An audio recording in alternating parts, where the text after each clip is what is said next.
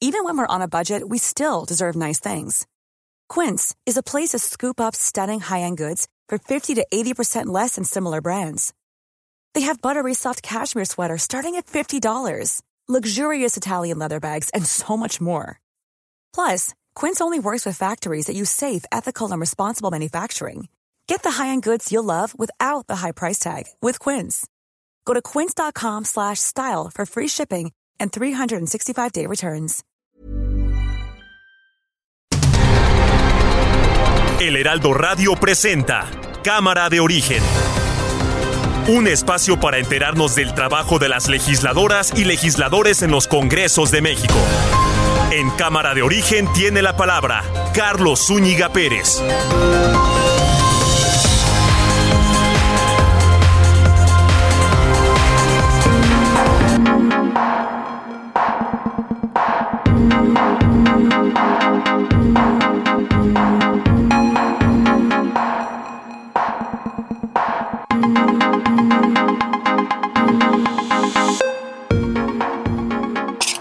¿Qué tal? ¿Cómo están? Muy buenas tardes. Gracias por acompañarnos en esta nueva emisión de Cámara de Origen. Les habla Carlos Zúñiga Pérez en este día, martes 21 de junio de 2022. Hay una noticia que está generando mucha opinión, que está monopolizando la conversación en las redes sociales y se trata de este triple homicidio que ocurre en Chihuahua, que involucra a dos sacerdotes jesuitas los cadáveres no han sido encontrados, hay toda una ola de reacciones, eh, hay mucha indignación por este hecho y las autoridades también han estado hablando, pero hasta ahora no se sabe qué ha pasado con los cadáveres de estas personas y quién podría ser un guía de turistas. Vamos a estar platicando de esto, por supuesto. Tendremos actualización de la información y también tendremos eh, las noticias que vayan ocurriendo en el último minuto. Arrancamos como siempre lo hacemos escuchando cómo va la información a esta hora del día. Hugo López Gatel ido identificando durante las más recientes nueve semanas es un incremento progresivo en la frecuencia de los casos. Los casos estimados van aumentando en las semanas y hay noticias que no son agradables en ese sentido, pero también hay noticias alentadoras respecto a cómo se está comportando esta fase de la epidemia. Lo que vemos es el comportamiento de la variante Omicron principalmente predominan las variantes BA4 y BA5 y esto lo que quiere decir es que lo que se espera es una enfermedad mayormente leve. Unos asesinatos en Urique, al parecer de dos sacerdotes jesuitas. La información que tenemos hasta ahora, hasta las 5 de la mañana, es que entraron a la iglesia de Urique persiguiendo a una persona, lo este, asesinaron, salieron los sacerdotes y al parecer también ellos fueron asesinados. Maru Campos, gobernadora de Chihuahua. Un atentado de esta naturaleza nos sacude hasta lo más profundo y les digo que no vamos a permitir actos como este.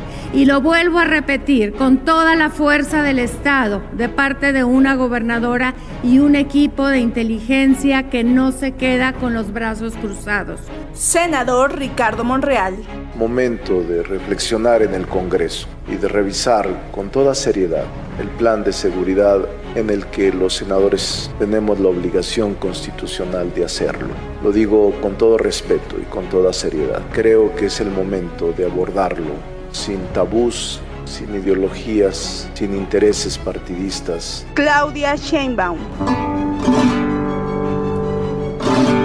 Ya en otra ocasión cantamos juntos.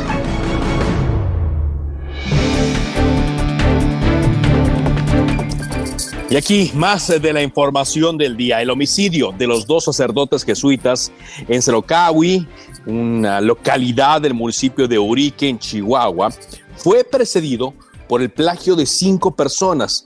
Uno de ellos un guía de turistas a quien mataron junto con los sacerdotes según información del gobierno del estado. O sea, poco a poco vamos que conociendo eh, más información en torno a lo que ocurrió porque decían que eran grupos de la delincuencia que al parecer iban persiguiendo a otro y que al darle asilo en la iglesia, por la razón por la cual eh, mataron a los padres. Bueno, de eso vamos a, a estar teniendo información y más detalles en el transcurso del programa.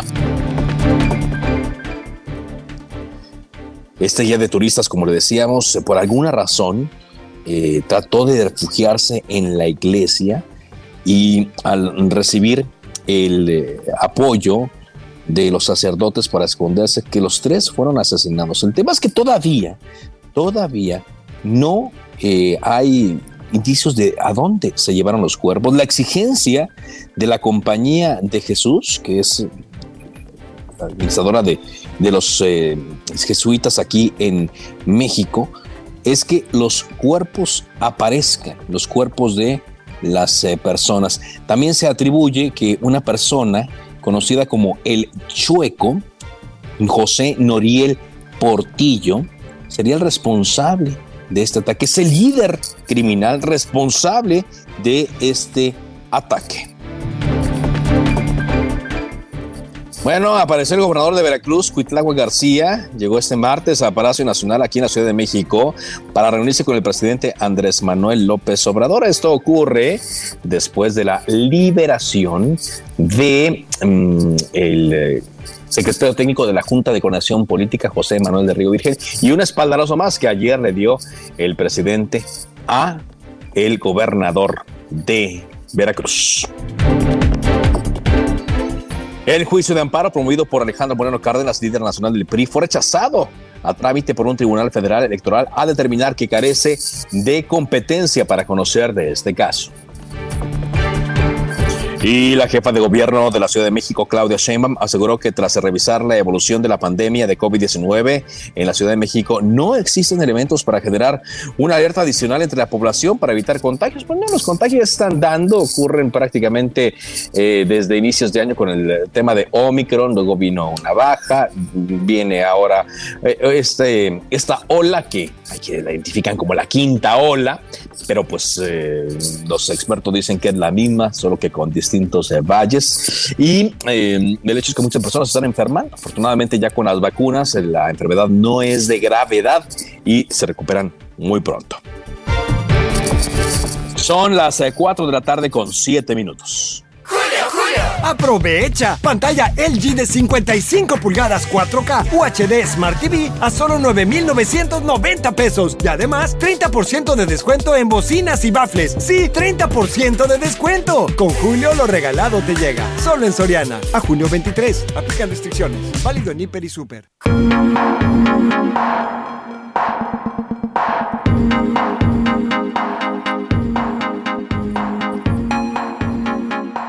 Vamos avanzando con la información en Cámara de Origen. Eh, compareció ya la mm, eh, gobernadora de Chihuahua, Maru Campos, después de que desde hoy en la mañana y debido a un eh, mensaje escrito de la Compañía de Jesús, se supo de este hecho ocurrido en el municipio de Urique, que como decía la propia gobernadora, pues está causando eh, mucha indignación en todo el país. Dos sacerdotes jesuitas asesinados en el poblado de eh, cuando un hombre entró a refugiarse a la iglesia, al templo que ellos estaban resguardando. Vámonos contigo, Federico Guevara. Federico es el corresponsal de Heraldo Media Group en Chihuahua con la información eh, que se sabe hasta ahora en torno a este tema. Adelante, Federico. Efectivamente, y los jesuitas han estado presentes en el estado desde el año de 1604 y justamente en la misión de Coroachi, allá en el municipio de Urique, es donde han mantenido vigente su presencia en la zona más marginada de, de la Sierra Tarumara. Ya se ha esclarecido un poco, el, no el móvil, pero sí las investigaciones por parte de la Fiscalía General ya han más o menos marcado una ruta de cómo estuvo, trazado una ruta de cómo fueron los hechos. De entrada, venían persiguiendo estas personas armadas a un guía de turista de nombre Pedro Elodoro, el cual huyó y lo llevaron a la iglesia y ya en la iglesia fue donde asesinaron a este guía de turistas y a dos jesuitas más, dos sacerdotes jesuitas. Inmediatamente de que se supo los hechos, Eh, la Guardia Nacional, la Policía del Estado y la Fiscalía tomaron cartas en el asunto y lamentablemente los cuerpos de estos sacerdotes y del chofer están desaparecidos. Parece ser que quisieron ocultar la evidencia. Y rápidamente, el día de hoy, como tú bien acotas, la gobernadora del estado, María Eugenia Campos, dio una rueda de prensa. Escuchemos. Estamos coordinando todos los esfuerzos para dar con los responsables, hacer justicia y asegurar las comunidades de la región. Nos duele profundamente las pérdidas causadas por el ataque, tanto de un civil como de dos hermanos jesuitas, una congregación que siempre ha realizado una labor humanitaria en nuestro estado, en especial de la zona serrana. Y la realidad de las cosas es que más allá del fallecimiento y de la fuerte crítica y posicionamiento de la Compañía de Jesús, la realidad es que aún hay, hasta el momento existen cuatro personas desaparecidas. Los turistas que iban acompañando a este guía de turistas, que son dos hombres, una mujer y una menor de edad. Hasta aquí la información y seguiremos dándole seguimiento a, esta, este lamentable hecho que ha simbrado, insisto, a todo Chihuahua. Ha simbrado a todo Chihuahua, así es, Federico. Muchas gracias eh, por esta información. Está simbrando y sobre todo, pues ha generado toda una serie de, de eh, sacudidas. Hablando de la estrategia de seguridad que implementa el gobierno. ¿Por qué? Pues para estos sacerdotes no hubo abrazos, pero sí hubo balazos. Y más allá de eso, se llevan los cadáveres en algo que eh, está ocurriendo de una manera muy frecuente. Por ejemplo, me acuerdo del caso de Michoacán, ya van tres meses de que se llevaron 22, aparentemente 22 personas. Nunca aparecieron los cadáveres y ahora tres no han aparecido allá en Chihuahua. Tres cadáveres de los dos sacerdotes y de este presunto guía de turistas. Pero ahí está, ahí está la estrategia y ahí están los números que siguen presumiendo las autoridades. Hoy el eh, líder de Morena en el Senado, Ricardo Monreal, ya plantea revisar la estrategia nacional de seguridad ante la vorágine de hechos violentos que hay en el país, porque lo hemos dicho aquí en Cámara de Origen y en otros espacios eh, que, que me toca encabezar, estamos teniendo de nueva cuenta en los informativos muchos hechos violentos, así como en los peores momentos de 2010, 2011, 2012, cuando hablábamos de masacres, cuando hablábamos de convoyes eh, de grupos de la delincuencia, cuando hablábamos de secuestros masivos, y ahora cuando hablamos, por ejemplo, de que se asesina a dos sacerdotes jesuitas, a una persona más y se llevan los cuerpos. Llámese como se llame, llámese como se llame el grupo de la delincuencia organizada que esté operando, la percepción al día de hoy, 21 de junio, martes 21 de junio, es que la delincuencia es la que está ganando y que esa estrategia, pues, funciona. Vamos contigo hasta el Senado de la República. Misael Zavala, te escuchamos. Carlos, buenas tardes, buenas tardes al auditorio. Efectivamente, pues hoy el presidente de la Junta de Coordinación Política del Senado, Ricardo Monreal Ávila, planteó ya directamente a los senadores revisar la estrategia nacional de seguridad ante un alto índice eh, pues de violencia en el país durante la entrega de título de concesión al canal de Congreso. El también líder de Moreno en el Senado afirmó que los senadores tienen la obligación y responsabilidad de revisar el plan de seguridad. Pero ¿qué te parece si vamos a escuchar cómo lo dijo Ricardo Monreal? Exigimos del gobierno del Estado y de las fiscalías la urgente, rápida aclaración de estos cobardes asesinatos y de todos los que están ocurriendo en el país y la detención de los responsables que están, por cierto, en este caso plenamente identificados. Carlos, precisamente, eh, pues el senador Zacatecano hablaba acerca de este asesinato eh, de dos sacerdotes jesuitas en Chihuahua, Javier Campos y Joaquín Mora, por lo que pues también envió el pésame a toda esta congregación. Eh, también dijo que hay una vorágine prácticamente pues eh, de violencia en el país, por lo que pues hay en el Senado de la República una urgencia para revisar esta estrategia nacional de seguridad. No es la primera vez que lo dice el senador Ricardo Monreal, ya desde hace algunas semanas ha estado insistiendo a los senadores de la República pues que revisen esta estrategia, esta estrategia y también que se llame a comparecer pues a los distintos eh, pues secretarios de seguridad pública, al, general de la Guardia Nacional y también pues a los secretarios de la Defensa y de la Marina, sobre todo para ver cómo está funcionando esta estrategia, esta estrategia nacional de seguridad en todo el país. Carlos, hasta aquí la información.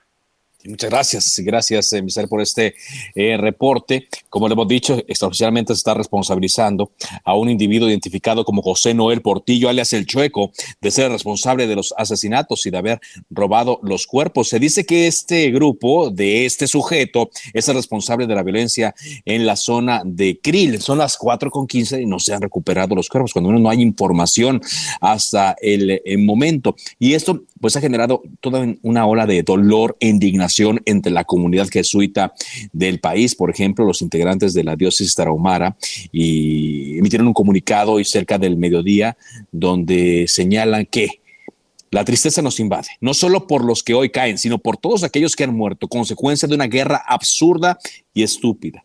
Mis hermanos Joaquín Mora y Javier Campos se suman a la ineptitud gubernamental, incapacidad de aquellos que fueron elegidos para protegernos y que nos siguen abandonando a nuestra suerte. Es lo que compartió en sus redes sociales Francisco Muriel Herrera, sacerdote de la diócesis Tarahumara. Y, también se destaca que los padres Joaquín Mora y Javier Campos eran parte del pueblo y murieron en la raya, intentando protegerlo de la brutalidad, optando por la paz. Y insisto, para ellos no hubo abrazos, hubo balazos directamente y sus cuerpos se los llevaron. Está con nosotros en la vía telefónica de eh, Cámara de Origen el senador Gustavo Madero. ¿Qué tal, senador? ¿Cómo le va?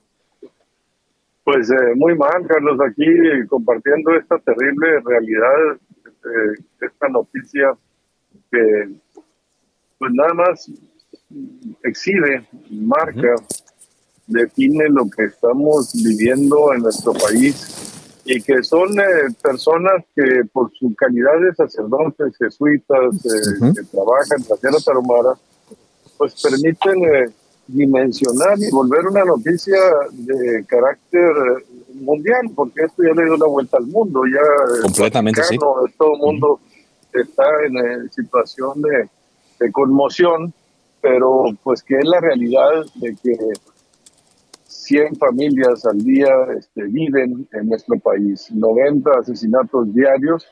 Estos se suman a esa estadística, a esa realidad terrible, pero que nos parte el corazón, que nos parte el alma, porque estamos eh, postrados, indefensos y, no hay una aceptación de, qué hacer, de qué cambios. Se trata el, el, presidente minimizando esto, diciendo, no, pues es que es una zona conflictiva. Eh, creo que esto es indignante, tiene que servirnos para hacer un acto de conciencia eh, nacional y, enfrentar esto con una visión distinta, más eh, comprometida con cambiar la realidad y no solamente de, ser testigos pasivos, dolientes y ávidos ante esta realidad. Usted como, como chihuahuense que eh, trabajó en el gobierno local en la pasada administración, pues eh, conoce esta zona, sabe de lo que ocurre allí, pero también, bueno, ya usted dejó el gobierno eh, hace tiempo, están nuevas administraciones y pareciera, Gustavo, que estamos volviendo, no pareciera, estamos volviendo a aquellos momentos terribles en el que a diario las páginas de los periódicos, eh, los minutos de noticieros de radio y televisión, los portales se llenaban de noticias eh, ligadas a la violencia. Pues yo, yo me, me escandalicé hace casi 30 años cuando en El Salvador al obispo Romero lo asesinaron en su iglesia y ahora no nunca me hubiera imaginado que en mi estado, en Chihuahua, íbamos a tener este tipo de sucesos trágicos, terribles, inhumanos. Eh, estamos viviendo esta realidad, un resurgimiento fuerte del estallido social que es la violencia. La violencia sí tiene sus causas sociales, como dice el presidente Manuel, pero no puedes tratar de resignarte a que hay que esperar que las causas sociales se ecualicen, se nivelen, se generen las oportunidades para los jóvenes para que la violencia amaine. Eh, esta renuncia que hace el presidente de la República a garantizar la seguridad ciudadana a través de eh, cumplir con el mandato de hacer cumplir y cumplir la Constitución y, el principal objetivo de un gobierno es defender la propiedad y la vida de las personas. Los gobiernos se formaron para eso, para darle seguridad a, sus, a, sus, miembros. Ya después viene la educación o el metro o los aeropuertos, pero lo primero es la seguridad. En eso está fallando este gobierno y estamos fallando los mexicanos y por eso es terrible lo que está sucediendo, pero ojalá y nos permita hacer un, un acto de reflexión y de cambio para impedir que esto vuelva a suceder. ¿Cómo? ¿Cómo sería? Ya escuchábamos a, al propio coordinador de Morena, Ricardo Monreal, en el Senado, diciendo que hace falta un cambio en la estrategia, si es que esta estrategia está existiendo. ¿Cómo podría hacerse, senador? Pues yo, yo me congratulo que finalmente Ricardo Monreal eh, haga una declaración de este tipo. Ojalá y no se quede en declaración, porque su grupo parlamentario Morena, ellos se han, eh, eh, se han apostado para impedir las comparecencias del, de los secretarios de, encargados de la seguridad, tanto el secretario de, Gobernación, el secretario de Seguridad, como el jefe de las Fuerzas Armadas. Y se requiere entrarle al tema no con ánimo partidista de sacar navajas o cobrar facturas, sino de hacer los cambios que se requieren para que esto no vuelva a suceder. Repito, la iniciativa del presidente Andrés Manuel López Obrador de volver a la Guardia Nacional eh, francamente eh, un, un, instrumento directo de la Secretaría de la Defensa Nacional se me hace un contrasentido y esto nos debe ayudar a recapacitar para hacer los cambios en la estrategia, que no es por allí y hay que hacer una policía civil enfocada a la investigación, a la prevención y al, combate a la, a la violencia y la delincuencia en nuestro país. Exactamente. Bueno, pues ojalá, ojalá y pronto podamos ver eh, que esto, que esto ocurra. Permítame aprovechar su que era lo que originalmente íbamos a platicar sobre mm, esta posibilidad de una reunión. Sí existe, sí se va a dar una reunión entre eh, Marco Cortés y Gustavo Madero. Pues eh, se va a dar, espero eh, próximamente, yo espero la definición de la fecha, porque el presidente nomás marcó, nos vemos pronto, pero no dijo eh, cuándo, como dice el dicho, ¿verdad? Me dices que sí, pero no me dices cuándo, pues así dice la canción. Y hay que ponerle fecha y número para el que el compromiso se realice. sí, porque la, la, y voy a estar, sí. Pero la nota es que se iba a reunir ya que Marco aceptó que reunirse con Gustavo Madero después de la, de la eh, petición que usted hizo, de la que platicábamos en la tele la, la semana pasada, y Marco Cortés supuestamente le respondió, con mucho gusto cuenta con ella. Sí, me respondió por Twitter y me dijo, nos vemos pronto. Entonces, pues es una respuesta un poco este, genérica que trata de, a mi juicio, me preocupó que no le dieran la trascendencia a la acción que yo compartí en ese comunicado. Pero voy a estar atento, eh, Carlos, para poder eh, hablar con el presidente. Eh, yo le estoy pidiendo que lo hagamos de una manera más ordenada, sistémica, que convoque a los expresidentes nacionales, a los gobernadores y al CEN.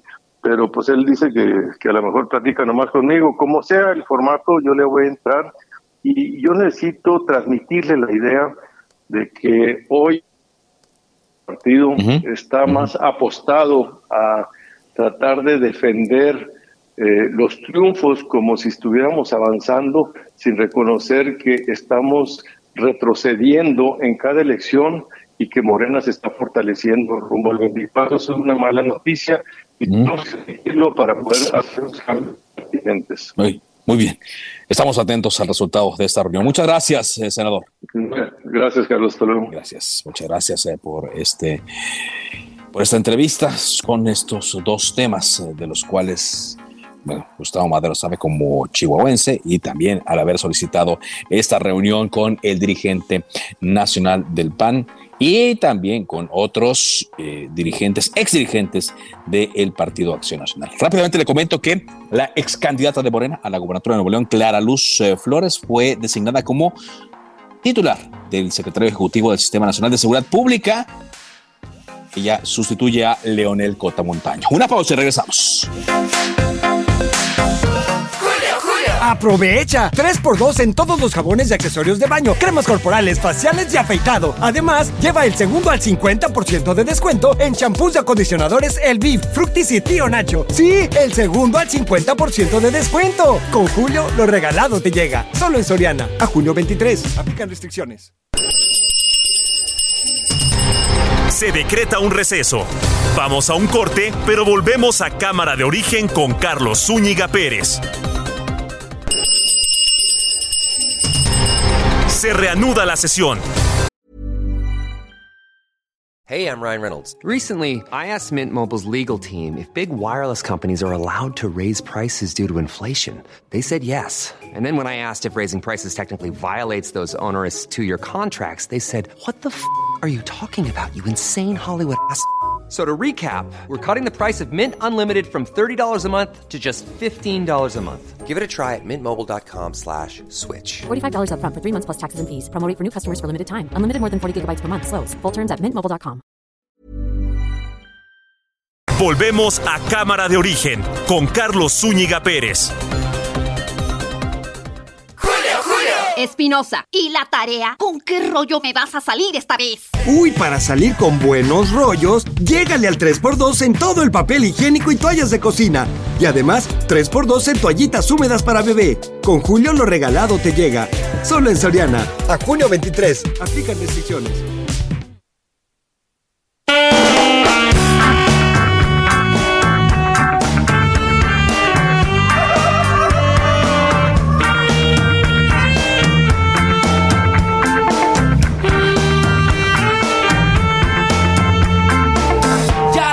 Pasado, pasado.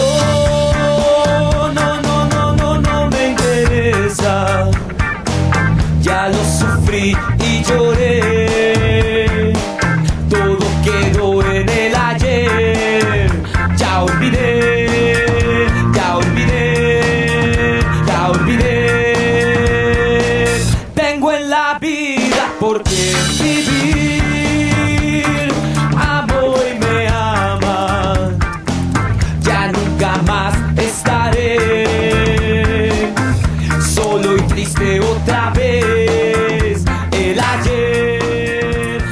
Bueno, ¿qué tal?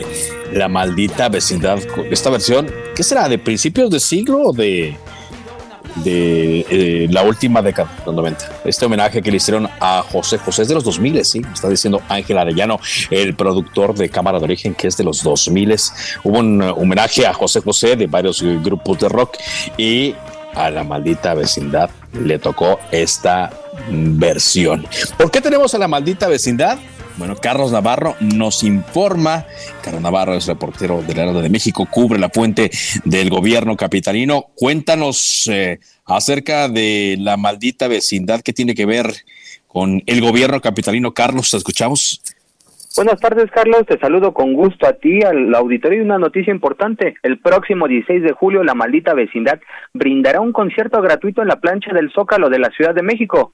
Hoy, conectada a distancia a la conferencia de prensa, la jefa de gobierno Claudia Sheinbaum hizo este anuncio. Y es que recordó que han estado ligados desde el movimiento estudiantil del 86-87 del Consejo Estudiantil Universitario, donde la maldita vecindad fue uno de los grupos que los acompañó en una movilización hace ya bastantes años y también en un concierto ahí en las islas de Ciudad Universitaria. En la conferencia también conectado a distancia el fundador y cantante de la maldita vecindad, Rolando Ortega, también conocido como Rojo Pachucote, dijo estar muy contento por este concierto y adelantó que van a participar grupos como Rock Hassam Kasim, que significa fuego sagrado en, luego, en lengua con cac, y ellos van a estar presentándose con toda la música profunda de fuerza rockera que tiene que ver con lenguas ancestrales. También te comento, Carlos, que el director general de grandes festivales comunitarios, Argel Gómez, informó que previo a este concierto se va a dar una plática en el Museo de la Ciudad de México, que estará Rocco Pachucote, Ter Estrada y Pato platicando sobre la historia de los conciertos masivos. Recordemos que antes de los ochentas los conciertos masivos simplemente no se llevaban a cabo en la Ciudad de México ni en el país. Y a raíz de esto se logró con grupos como La Maldita Vecindad, La Santa Sabina, Panteón Rococó y los de abajo que se abriera camino y que se llevaran a cabo estos conciertos masivos tanto en la ciudad como a nivel nacional. Así es que el próximo 16 de julio a partir de las 19 horas aparten porque estará La Maldita Vecindad en el Zócalo capitalino de manera gratuita, Carlos. De manera gratuita, muy bien. Oye, ¿cuándo se reincorpora la jefa de gobierno a las actividades ya desde la oficina? Estaban esperando el resultado de su prueba PCR, incluso se tenía contemplado que hoy regresara, pero el resultado de la prueba PCR todavía no estaba y dependiendo de este resultado incluso se podría incorporar desde hoy en la tarde, pero se contempla que pueda ser ya mañana, en todo caso que haya dado negativo y si no, a seguirse resguardando por el tema del COVID, Carlos. Muy bien, muchas gracias. Gracias. Hasta luego, buenas tardes. Por, lo pronto, pues aprovechan para dar este anuncio. Bueno, por cierto, eh, ya me eh, da la información. Un tributo a José José es un álbum de 1998 y La Maldita Vecindad interpretó esta canción de Ya lo pasado, pasado. La Maldita Vecindad. Un aplauso para el amor que a mí ha llegado. Mil gracias, gracias por tanto y tanto amor. Bueno, hablando, hablando de la Ciudad de México, el presidente Andrés Manuel López Obrador destacó que la capital es una de las urbes más seguras del mundo y prueba de ello, mencionó el presidente, es el aumento de extranjeros que eligen vivir aquí. Eh, durante mm, eh, eh, la presentación del informe de seguridad, el presidente destacó que cuando él fue jefe de gobierno se registraban 1.7 homicidios dolosos al día y actualmente se reportan 1.6. Dice que es una cifra menor a lo que se reporta, por ejemplo, en la ciudad de Nueva York. Esta es una de las ciudades más seguras del mundo, la Ciudad de México. Vienen del extranjero a vivir en la Ciudad de México. Yo creo que es de las ciudades del extranjero en donde hay más estadounidenses. Y eso tiene que ver con la seguridad. No hay eh, prácticamente homicidios, son muy pocos, dos diarios para toda la ciudad, muy pocos. Lo que dice el presidente Andrés Manuel López Obrador, quien continúa con sus actividades. El día de hoy se reunió con eh, directivos de la empresa Samsung y, también eh, llegó hoy a reunirse al Palacio Nacional el gobernador de Veracruz, Cuitláhuac García, eh, no se ha hablado mucho sobre esta reunión, pero vámonos contigo, Iván Saldaña, reportero de Heraldo Media Group, con más detalles de la agenda presidencial y de lo que, eh, de las visitas que tuvo hoy el presidente Andrés Manuel. Te escuchamos, Iván. ¿Cómo estás, eh, Carlos, amigos del auditorio? Muy buenas tardes. Sí, efectivamente, estamos afuera de Palacio Nacional en la calle Corregidora, donde pues ya vimos al gobernador Cuitláhuac García que llegó dos horas antes de la cita que tenía con el presidente Andrés Manuel López Obrador, precisamente para abordar diversos temas, dijo él, del Estado. Al bajar de la camioneta se le vio esperar ahí 20 minutos en el estacionamiento que está aquí afuera de Palacio Nacional. Eh, bajó después de la camioneta y ahí lo abordamos, le preguntamos el motivo de su visita. Él justificó que va a abordar con el presidente López Obrador el tema de la rehabilitación de la fortaleza de San Juan de Ulúa como patrimonio del país y dijo que, bueno, rechazó que vayan a hablar del tema de la reciente liberación de una cárcel allá en Veracruz de José Manuel del Río Virgen, secretario técnico de la Junta de Coordinación Política del Senado de la República. Pero escuchemos cómo lo dijo el propio gobernador. Gobernador, ¿no vino a revisar nada del tema de- del río Virgen? Eh, No. ¿Se descartaría su No. presencia por eso? Sí, sí, totalmente no. ¿Cómo ve este caso, gobernador? Eh, ya di mi posicionamiento en una rueda de prensa, por, por favor, por ahí. este, consúltenla. Pero nos puede comentar usted qué opina. Ya, ya lo, ya lo hice de manera pública. Ahí está grabado. La cita del gobernador con el presidente López Obrador estaba programada a las 5, está programada a las 5 de la tarde. Eh, él, no, él mismo nos comentó, eh, nos dijo que como había llegado muy temprano Carlos, pues se iba a ir a comer eh, y en lo que hacía, pues básicamente también tiempo para reunirse con el presidente. Llegó hace unos minutos, hace aproximadamente siete minutos que ya regresó a Palacio Nacional todavía tendrá que esperar unos minutos más para reunirse con el presidente López Obrador. Y sí, básicamente también en un segundo, en una segunda visita que tuvo el presidente López Obrador, se recibió este martes en Palacio Nacional al director general de la empresa de tecnología Samsung, eh, Gan Choi, para revisar los contratos de la surcoreana que tiene con la refinería de Dos Bocas Tabasco esta refinería, pues tú sabes, se va a inaugurar próximamente el primero de julio, se va a inaugurar, entonces, eh, pues es importante, eh, trascendente esta presencia de hoy del director general de Samsung. Y dice el presidente Andrés Manuel López Obrador que eh, están cumpliendo con los contratos. Muchas gracias. Gracias a Iván Saldaña por esta información muy amable. Eh, por esta noticia. Vamos a cambiar de tema cuando son las 4 de la tarde con 40 minutos, eh, tiempo del centro de México.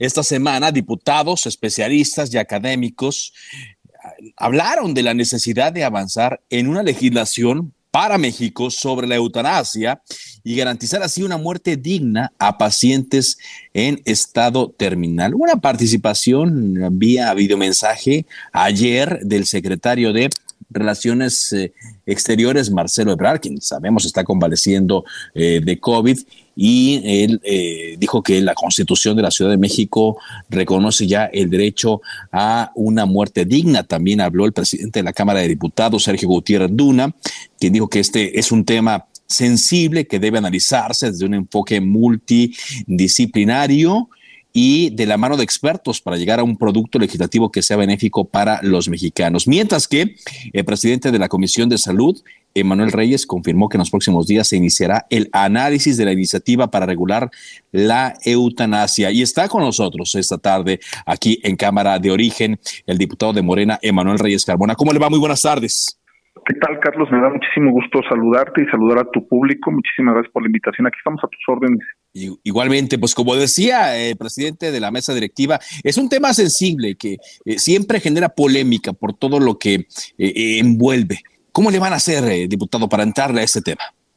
Bueno, pues primero quiero decirte que este, este tema, esta semana de la eutanasia, la proyectamos ya desde hace un buen tiempo de la mano de los integrantes de la Comisión de Salud del programa de bioética de la UNAM y pues la arrancamos justamente en este periodo de receso para poder organizar una propuesta legislativa a fin de poder reformar la Ley General de Salud, entre otras leyes secundarias y por supuesto el tema de la constitucional y garantizar que todas las voces de la sociedad civil puedan ser escuchadas, los expertos, los académicos, las instituciones de salud, las instituciones educativas.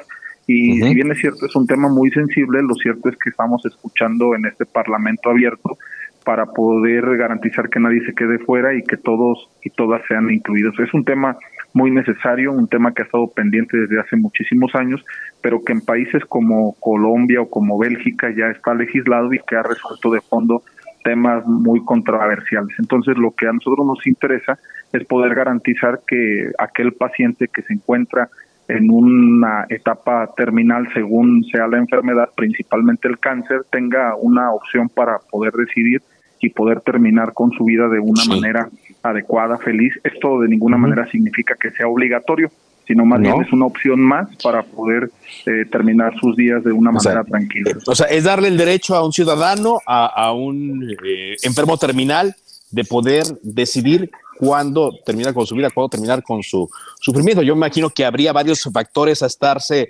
revisando.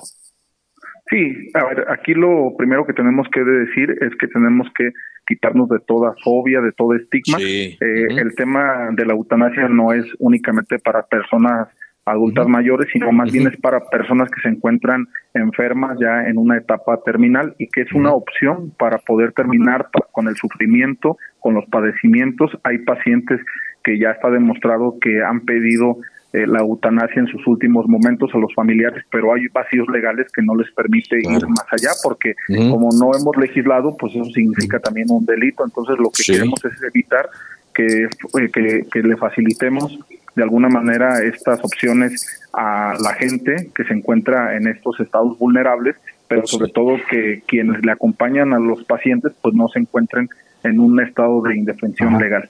Sí, a ver, entonces, eh, diputado, estoy platicando con el diputado de Morena, Emanuel Reyes Carmona, presidente de la Comisión de Salud. Actualmente la ley que castiga, vaya, vaya, no, no, no lo contempla. Eh, si ocurre algo parecido a lo que se llama eutanasia, se tendría que procesar a una persona, me imagino, acusándolo de homicidio.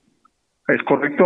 Actualmente hay solamente ocho estados que considera el tema de la voluntad anticipada, pero no la eutanasia. Entonces lo que nosotros queremos prever es que justamente las instituciones de salud puedan ofrecer esta alternativa a fin de que cuando ya hay un estado, un, un enfermo en, fase terminal, pues que pueda tener esta opción. Entonces, pero eh, eh, sería llegar hasta la eutanasia o, la voluntad anticipada. ¿Cuál sería lo, qué sería lo ideal?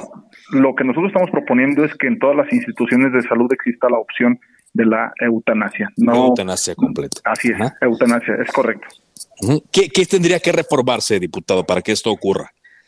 Bueno, pues nosotros vamos a seguir discutiendo. Lo que nosotros tenemos que garantizar es que se reforme la Ley General de Salud, que sea una propuesta muy amplia, un proyecto legislativo que no afecte a nadie y que todos estén considerados. Insisto en esta parte, es una opción, no es obligatorio, no es coercitivo y ello garantiza la posibilidad de que el sistema de salud mexicano cuente con los elementos necesarios también para poder ofrecer opciones a la hora de morir. Claro. Ahora, nosotros sabemos, diputado, que entre la comunidad médica, científica, pues hay también los debates eh, para llegar a un consenso. Hay quienes están a favor, quienes están en contra. Pero bueno, a final de cuentas, una política pública, una ley tiene que mediar, ¿no? Como usted lo decía, dejando de un lado eh, las eh, fobias, las filias sobre el tema de quiénes, usted nos decía, se van a, mm, asesorar, de quiénes se van a ustedes a tomar para tener la información suficiente, los conocimientos y convertir esto en una legislación legislación. ¿Quiénes les van a ayudar?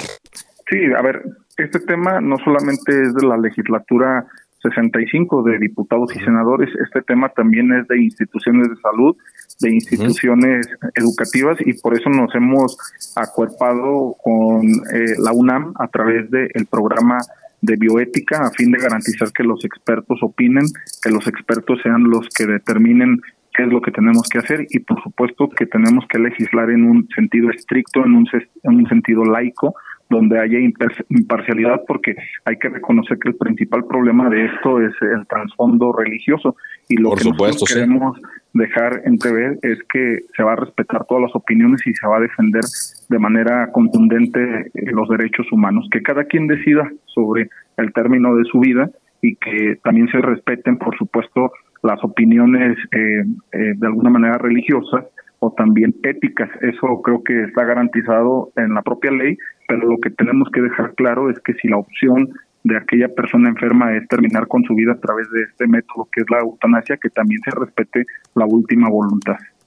Muy bien, que se respete la última voluntad de las personas. Es como darle un derecho más, ¿no? A una persona, en este caso, a, un enfermo terminal. Derechos como los que se han estado consiguiendo últimamente, que no dejan de ser eh, controversia, pero que están ahí en la ley. Como usted dice, no se trata de que, pues, eh, aprobando la, eutanasia, todos ya nos vamos a abrazar a ese, a, ese, a ese recurso, sino que quien así lo desee, quien así pueda, lo, lo, lo abrace, ¿no? Así es correcto. Además es un acto de solidaridad, es un acto de compasión. Me parece que eh, si no nos ponemos en los zapatos del que está sufriendo, pues nunca lo vamos a entender. Entonces creo que es un acto en el que todos tenemos que contribuir y por eso es necesario el debate. Muy bien. ¿Qué viene entonces después de, estos foros? Eh, ¿Qué ruta han trazado al respecto, diputado? Eh, una vez que haya concluido la semana de la eutanasia, vamos a recoger todas las propuestas legislativas, vamos a la construcción de este proyecto suscrito por todas las fracciones parlamentarias. Afortunadamente, todas y todos han mostrado buena voluntad. Una vez que hayamos ya presentado la iniciativa, va a ser turnada a la Comisión de Salud, ahí la vamos a dictaminar. Una vez que ya esté dictaminada, la presentamos al Pleno de la Cámara de Diputados. Esperemos que se aprueba, apruebe de manera positiva. Va a ser turnada al Senado de la República y bueno, pues ya si el Senado nos apoya, tendría que ser publicada. Ujú, Ok, ¿tienen alguna temporalidad a esto? ¿Algún cálculo de tiempo? No, no, no, bueno, nosotros estamos esperando a que arranque el periodo legislativo, arranca en septiembre y justamente esta próxima semana nos permitirá ir a una segunda semana, a un parlamento, involucrar más eh, gente de la sociedad civil, asociaciones civiles, por supuesto las instituciones educativas, a fin de poder enriquecer los debates. Afortunadamente debo decirte, debo confesarte que ha habido una alta expectativa, que la gente está muy a la expectativa de lo que estamos ahí discutiendo, porque además debo decir que se están rompiendo paradigmas, se está haciendo las fobias y estamos dejando en claro que de ninguna manera buscamos quitarle la vida a las personas de la tercera edad, que eso es lo que toda la gente pensaba, no, estaban equivocados, lo que nosotros queremos es facilitar que las personas que se encuentran en un estado vulnerable al término de su vida sean más fáciles terminar y por supuesto darle una mejor calidad de vida en sus últimos Por supuesto. Por supuesto. De todas las fuerzas políticas eh, hay, hay aceptación, incluso hasta las más conservadoras como el PAN, por ejemplo. Sí, yo creo que ahí tendríamos que dialogar porque también hay que pensar que esta es una reforma avanzada, es una una reforma progresista y ello implica pues poder considerar todos los aspectos. Entonces ahí con los compañeros del PAN vamos a dialogar mucho y por supuesto que vamos a incluir también sus propuestas. Muy bien. Muchas gracias, eh, diputado, por esta entrevista. Muy Muchísimas amable. gracias, Carlos. Te agradezco mucho. Un abrazo. El eh, diputado de Morena, Emanuel Reyes Carmona, presidente de la Comisión de Salud, con esta semana de eutanasia en la Cámara de Diputados, lo que pues avanzaría ya en este recurso, esta posibilidad para quienes así deseen eh, tomar, como decíamos, yo ahí en esa parte estoy de acuerdo con él. El hecho de que se apruebe no quiere decir que todo mundo vaya a utilizarlo, no quiere decir que los médicos vayan a dejar de luchar por la vida y la salud de las personas, pues cada vez la expectativa de vida eh, puede ser mayor. Claro, hay muchas secuelas también, hay que considerar lo que está dejando la COVID. Hay muchas enfermedades crónicas eh, que hacen sufrir a muchas personas y quizá a ellos, quizá ellos hay que darles una opción más allá del sufrimiento.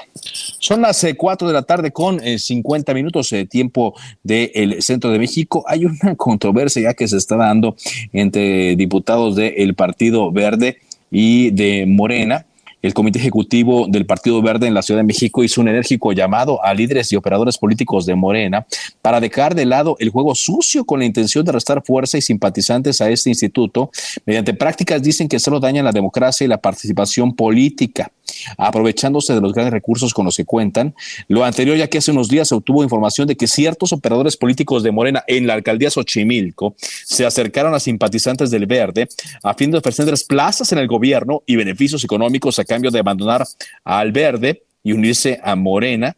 Dicen que es innegable que estas acciones generan tensión y no pueden darse entre partidos aliados. Pues sí, se supone que son aliados, ¿no? Morena y el Verde, y así se tratan dicen en el Comité Ejecutivo del Verde en la Ciudad de México.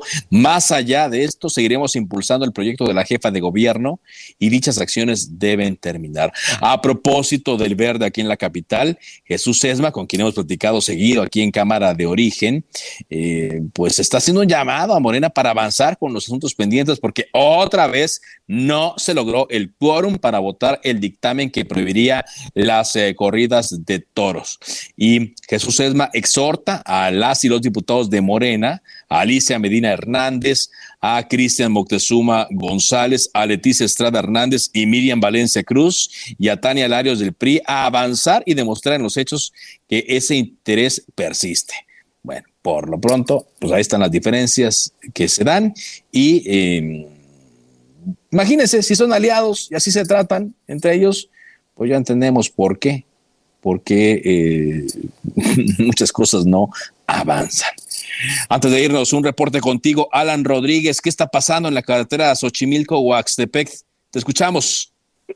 Hola, ¿qué tal, Carlos? Amigos, muy buenas tardes. Continuamos en esta zona de la carretera Xochimilco-Huastepec, en donde continúan las diligencias por parte tanto de la alcaldía como de la SEDEMA en un predio el cual se encontraba durante varios años ocupado de manera irregular. Lo que sabemos hasta el momento es que ha ocurrido un accidente, se volteó un, eh, una unidad de carga al momento en el que se estaba llevando a cabo estas diligencias, destruyendo prácticamente una vivienda de tres pisos, la cual pues completamente ya se encontraba eh, construida en esta zona de manera irregular. Asimismo, las personas están en esos momentos esperando a personal por parte de la alcaldía de Xochimilco, con quienes van a tratar de llegar a un acuerdo. Sin embargo, la situación es bastante tensa, ya que muchas de las personas han sido desalojadas y comentan que no tienen un espacio en donde habitar. Esto ocurrió desde la mañana y se tiene programado para las cinco de la tarde esta reunión con personal de la alcaldía y es lo que estamos esperando. Mientras tanto, los ánimos se encuentran bastante encendidos, ya que muchas de las personas han comentado que se encuentran retenidas al interior de sus hogares y otras más que intentan ingresar a esta zona, pues no lo han podido hacer debido a la presencia policíaca. Lo que sí son buenas noticias es que ya se restableció la circulación en esta zona luego de un bloqueo que afectó la vialidad en ambos sentidos, tanto para las personas que se dirigen hacia la zona de Milpalta como las personas que se dirigen hacia la zona de San Gregorio. Afortunadamente, hace 40 minutos ya se retiró el bloqueo y continúa el avance de la, de la vialidad. Por lo pronto, Carlos, es el reporte que tenemos desde la zona de Xochimilco. Gracias, Alan. Muchas gracias. Eh, Estamos por este Buenas tardes. Muy amable. Y de esta forma llegamos a la parte final de Cámara de Origen. Gracias eh, por habernos acompañado. Mi nombre es Carlos Zúñiga Pérez. Le recuerdo mi cuenta de Twitter es arroba carloszup. Le invito a que sigan la sintonía de El Heraldo Radio. Enseguida, referente informativo. Por ahora es cuanto. Buenas tardes.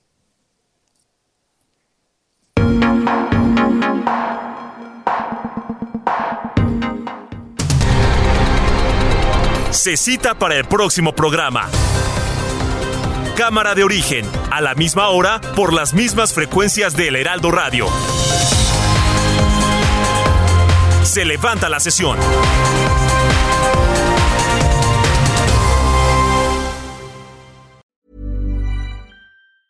Ever catch yourself eating the same flavorless dinner three days in a row?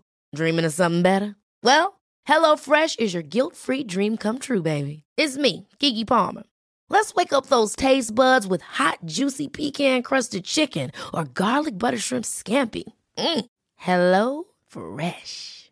Stop dreaming of all the delicious possibilities and dig in at HelloFresh.com. Let's get this dinner party started.